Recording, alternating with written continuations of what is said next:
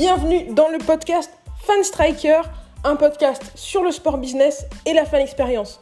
On se retrouve toutes les semaines avec des invités, prestataires, spectateurs ou professionnels de club pour parler du meilleur de la fan expérience ensemble.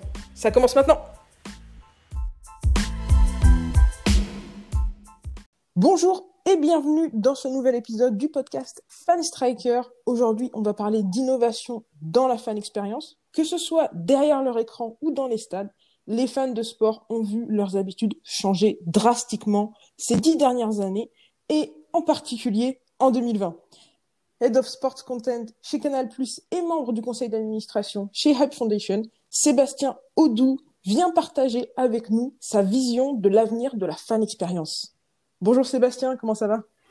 Bonjour, euh, très bien, merci. Euh, merci beaucoup d'être avec nous. Pour toi, quelle est la grosse opportunité de la fan expérience dans les années à venir? Ou du fan engagement? Euh.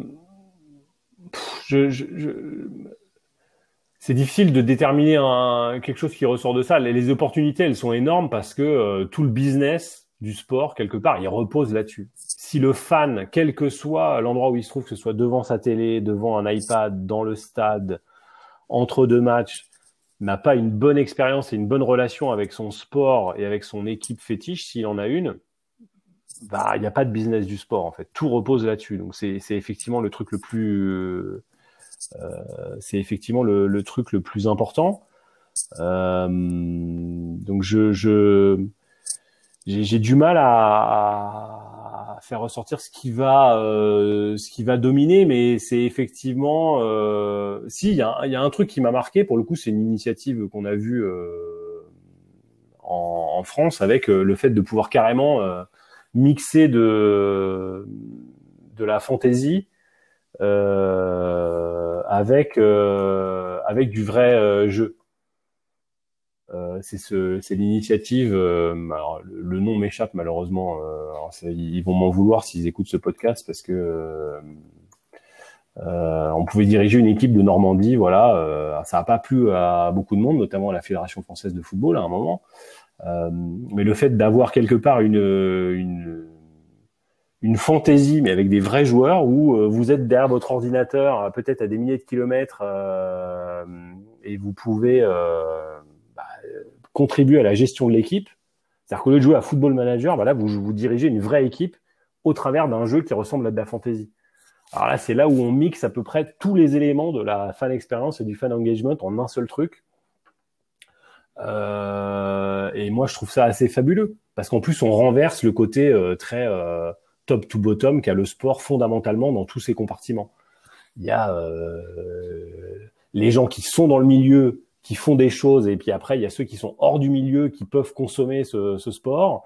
Euh, il y a euh, dans les médias euh, les experts qui disent, euh, qui donnent leur analyse et puis les gens qui regardent ces analyses et, et tout ça aussi mérite de d'être un peu modifié. En tout cas, c'est ce que les fans aussi ont, ont comme appétence de bah, de donner leur avis sur le sport. Et aujourd'hui, on le voit et moi je le voyais quand je commentais des matchs de NBA en pleine nuit ou bah, moi qui ai été fan de NBA euh, je suis vite sans doute devenu plus spécialiste que les gens que je regardais quand j'étais euh, avant que je travaille en télé. Et j'avais toujours cette euh, cette préoccupation là de me dire mais aujourd'hui en fait il faut bosser pour pour pouvoir apprendre des choses aux plus gros fans de ces sports-là qui regardent les matchs en pleine nuit.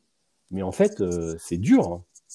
dans les années 80 c'était très facile. Déjà ils n'avaient pas accès à l'info. Aujourd'hui tout le monde a accès à l'info euh, tout le monde peut se renseigner. Euh, il y a des chaînes YouTube hyper pointues, même sur les tactiques euh, au basket, euh, sur les anciens joueurs. Il y, a, il y a, un nombre de ressources absolument phénoménal. Et si vous avez en deux, envie de devenir un expert extraordinaire sur la NBA, rien ne vous empêche de le devenir. Ça, c'est fabuleux. Mais du coup, c'est un vrai challenge pour les gens qui travaillent dans les médias d'être à ce niveau-là. Et c'est pour ça qu'on voit que des, des, des, médias pure players qui se créent comme ça, d'abord sur des, des bases de de fans médias deviennent euh, assez rapidement plus importants parfois que les médias traditionnels parce que euh, bah, il y a des gens qui connaissent très bien leur, euh, leur sujet. C'est là où aussi il faut renverser tout ça et ça, ça fait partie de, de ce qu'il faut prendre en compte dans la fan expérience. Ça peut aller jusqu'à euh, des fans qui dirigent des équipes. Là, ça va très très loin, mais comme on parle d'innovation et si euh, si je dois noter quelque chose qui qui m'a marqué, bah ça, je trouve ça je trouve ça marquant. Et voilà. Bah, il y a un côté qui est intéressant aussi, qui est la revalorisation peut-être de plus petits clubs. Ouais, tout à fait. C'est aussi quelque chose qui, euh, auquel je crois beaucoup parce que effectivement, avant produire des images correctes euh, sur des petites divisions ou sur des, petits sports, c'était compliqué. Aujourd'hui, les technologies évoluent tellement rapidement que euh, on peut tout voir euh, et à n'importe quel euh, niveau. Et, et ça aussi, c'est effectivement hyper intéressant. Euh, parce que euh, bah, c'est là où vous pouvez additionner des petites niches. Euh, auparavant, si vous vouliez faire une chaîne sur, j'en sais rien moi, les équipes françaises de, baseball, bah, c'était compliqué. sans doute demain, avec les technologies, vous pourrez capter des matchs pour un coût proche de zéro et éventuellement les diffuser sur des plateformes, peut-être même créer à un moment une plateforme payante avec d'autres sports de niche. C'est là où on peut faire un phénomène de rebundling, de dire aux gens, ah ouais, notre business model, il tient pas si on est tout seul, mais peut-être que si on est avec euh, le cricket et d'autres sports, bah peut-être que là ça marche. Euh, et, en plus, je pense que les gens ont vraiment une volonté de, de il y a toujours une volonté. On le voit dans, dans l'e-sport avec les, les, phénomènes de, de crowdfunding et etc. Euh, et les, les, streamers et tout ça. Il y a vraiment une, une, une volonté, une capacité chez les gens de se mobiliser euh, et de payer pour le, le bon produit au bon prix on y revient toujours finalement, euh, l'OTT, ça va ouvrir des, champs incroyables pour les années à venir. En 2020, là, on a été, encore une fois, sur une année de, de, l'inconnu, en fait, euh, sur euh, la diffusion sportive. Est-ce que c'était pour toi l'année de toutes les opportunités? Et si c'est le cas, les opportunités, elles étaient où? Dans le contenu, dans la distribution, les technologies d'engagement ou encore bah, Ça a été un énorme accélérateur euh, sur la, la, transformation digitale. Hein. Euh, nous, on l'a vu, hein, en, mars, euh, globalement, le siège de Canal, il a fermé, tous les sports se sont arrêtés, et bah, nous, sur le digital, je me souviens, c'est j'ai lancé ça un peu en l'air et je, je, je me rendais pas compte à quel point je mettais le, doigt dans un engrenage qui allait nous, nous transporter très très loin. Euh, on avait les annonces de report des, des compétitions européennes et j'ai dit bah tiens bah pourquoi on se fait pas finalement l'émission qu'on faisait d'habitude le Late Football Club mais euh, totalement en virtuel chacun chez soi. Nous on habille l'émission euh, dans le cloud parce qu'on a les outils sur le digital pour le faire. Et on fait cette émission avec des gens depuis leur domicile. On l'a fait et derrière on en a fait des dizaines pendant un mois et demi deux mois pendant le, le confinement. euh, donc ça a été un accélérateur euh, de transformation euh, flagrant, le passage en remote production, aller tester des nouveaux outils. on a produit des compétitions de FIFA avec des gens aux quatre coins de la France, plus Hervé Matou qui commentait le match. voilà, c'était un c'est souvent comme ça que les plus grandes innovations euh, se passent. Hein. C'est quand on est vraiment sous la contrainte, où là on ne peut plus faire autrement. Et là, il fallait de toute façon trouver un moyen de continuer à produire des contenus sport avec du sport à l'arrêt, avec des gens qui étaient bloqués chez eux. Tu me parlais un petit peu d'e-sport justement. Euh, dans l'article que tu avais publié, il me semble, en avril, tu décrivais l'e-sport comme potentiellement l'un des grands gagnants des années à venir et, même que les compétitions d'e-sport les, les, plus populaires allaient finalement prendre la place de euh, ces sports qui sont un peu euh, dans la seconde catégorie en termes de popularité est-ce que l'e-sport, c'est le seul grand gagnant de, des changements qui ont été apportés en 2020 Et est-ce que les sports moins populaires sont les seuls grands Non, je pense pas. Je pense pas que les sports les moins populaires soient les grands perdants, mais effectivement, je pense que le l'e-sport a montré qu'il était une alternative crédible au moment où tous les sports s'arrêtaient. Bah, globalement, toutes les ligues sont passées en mode virtuel. De la, nous, on a fait de la Formule Indy virtuelle, de la Formule I virtuelle, du golf virtuel, euh, du basket virtuel et du euh, foot virtuel, beaucoup, beaucoup, euh, avec des, des, des trucs qu'on streamait même parfois toute la journée. On a fait des plus longs lives qu'on n'a jamais fait sur Facebook, sur YouTube, etc. et on voyait que les gens, alors pour moi, il y a vraiment deux, il y a vraiment deux types d'e-sport. Hein. Il y a l'e-sport avec du sport classique, du FIFA, de, du NBA 2K, où là, on s'aperçoit qu'on peut toucher les mêmes fans que sur les sports classiques, euh, et qu'ils arrivent à se passionner pour ça. Et puis après, il y a l'e-sport, c'est un public un peu différent, mais là aussi, on voit un, développement parce qu'on a vraiment une fanbase qui est extrêmement puissante. C'est euh, bah, l'e-sport que je qualifierais de, de classique ou d'historique, le League of Legends. Euh, euh le Call of Duty, le Overwatch, etc., etc. Euh, et effectivement, euh, si on fast forward avec des générations plus jeunes, bah, effectivement, l'e-sport, eux, ils vont pas se poser la question de savoir si ça a sa place au milieu du sport classique ça, pour eux, c'est un, c'est un, c'est de l'entertainment compétitif qu'ils ont envie de regarder. Et à partir de là, il n'y a plus de débat à avoir. C'est un contenu qu'il faut avoir sur ces plateformes si on veut être euh, pertinent. Euh, tout est question de savoir si euh, l'e-sport continuera à vivre euh, comme il vit aujourd'hui avec globalement un Twitch tout puissant et le reste qui vivote ou qui essaie de s'accrocher à ce à ce TGV lancé à pleine vitesse tant bien que mal ou est-ce qu'à un moment le truc va devenir plus mainstream soit parce que Twitch deviendra vraiment plus mainstream soit parce que il y aura un écosystème qui se développera hors Twitch plus mainstream sur l'e-sport? Ça honnêtement j'en sais rien ce que je sais c'est que ça avance très vite et qu'en tout cas moi qui ne suis pas particulièrement adepte de League of Legends. Hein. J'ai essayé d'y jouer pendant un mois sans succès. Euh, mais en tout cas, ça m'intéresse et je trouve ça fascinant, euh, à la fois la façon dont ça fonctionne technologiquement, à la fois la façon dont les fans se passionnent pour euh, pour ça, la façon dont les événements sont organisés euh, et tout ce que ça peut apporter au. Ce qui est, génial, c'est que les deux environnements ont chacun beaucoup à apprendre de l'autre. L'e-sport peut beaucoup apprendre du sport classique et le sport classique a beaucoup à apprendre de l'e-sport également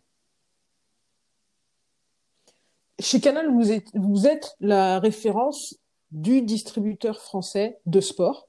Euh, on en a parlé un peu plus tôt. Euh, il y a toute une génération maintenant, que ce soit les millénials ou la Gen Z, qui a grandi avec la télé beaucoup moins au cœur de leur consommation de sport que les générations précédentes.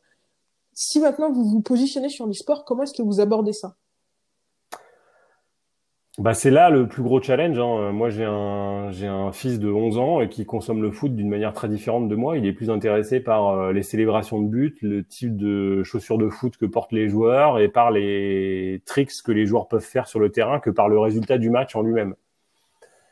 Euh, c'est là, j'ai pas de réponse toute faite parce qu'honnêtement, c'est vraiment un challenge fondamental et qu'il faut qu'on arrive à craquer parce que sinon d'autres arriveront à le, craquer et c'est eux qui domineront le, le, marché dans 20 ans. Euh, mais c'est vraiment très important. La, la, difficulté étant de comment on adresse ce public tout en ne fâchant pas notre public plus âgé qui a une façon de consommer qui est très différente, que ce soit sur les devices ou et là effectivement on voit qu'il y a un fossé. Hein. Les jeunes générations consomment avant tout le sport sur mobile, euh, les anciennes générations plus sur télé. Euh, euh, à la limite, passer du mobile à la télé, c'est le plus facile conceptuellement le traitement du sport et même quasiment jusqu'à l'organisation des compétitions euh, pour satisfaire euh, des, des, générations plus jeunes, c'est là où est le vrai challenge, mais pour le sport globalement et pas seulement pour les diffuseurs. Pour toi, quelle est la start-up à suivre dans les 4-5 dernières années, prochaines années? Euh, bonne question. Euh, bah, J'en ai vu une récemment euh, qui, qui m'a beaucoup intéressé, donc je, je, je vais citer celle-là parce que c'est la plus récente, mais c'est Condensed Reality qui, qui, a un concept assez proche de ce que fait Intel avec l'Intel TrueView, c'est-à-dire de la ce qu'on appelle le pixel volumétrique, c'est-à-dire qu'au lieu d'avoir un pixel 2D, on a un pixel 3D, ce qui permet de vraiment jouer au maximum avec l'image, d'éventuellement se mettre à la place d'un joueur, euh, de tourner autour. Euh, pour l'instant, tout ce qu'on a vu avec l'Intel TrueView, c'est des choses assez classiques qui ressemblent à des effets à la Matrix, mais on, on, touche vraiment euh, la surface de ce que cette technologie peut, peut permettre. Globalement, c'est euh, transformer un match de foot ou n'importe quel événement sportif en jeu vidéo. Hein. On peut d'un seul coup tourner autour des joueurs, faire ce qu'on veut. Euh, et l'avantage de cette de cette jeune société qui est en train de lever des, des fonds importants et qui, qui, qui est en train de se développer à vitesse grand V, c'est que bah, ils ont une technologie qui est plus accessible que ne, que ne l'est celle d'Intel euh, et qui peut-être leur permettra de, de, de voir euh, plus vite et dans plus de disciplines, sur plus de terrains, cette technologie. Et ça, je trouve ça que je trouve que c'est très intéressant. Et en tout cas, le pixel volumétrique est de toute façon une technologie qui me qui me fascine depuis mes premières rencontres avec les, les brillants dirigeants d'Intel Sport euh, quand, cette technologie a commencé à, émerger.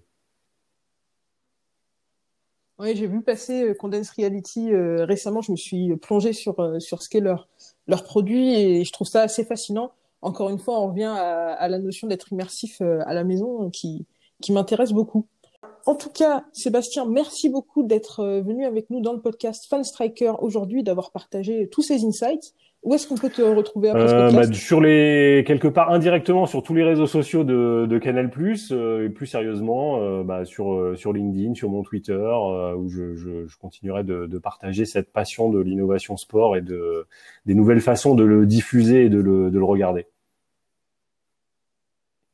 Super. Bah écoute, on va garder un, un œil sur tout ça et puis on va profiter de, de, ta passion et de toute ta connaissance euh, à travers. Merci beaucoup, à très bientôt. Je te dis à la prochaine alors.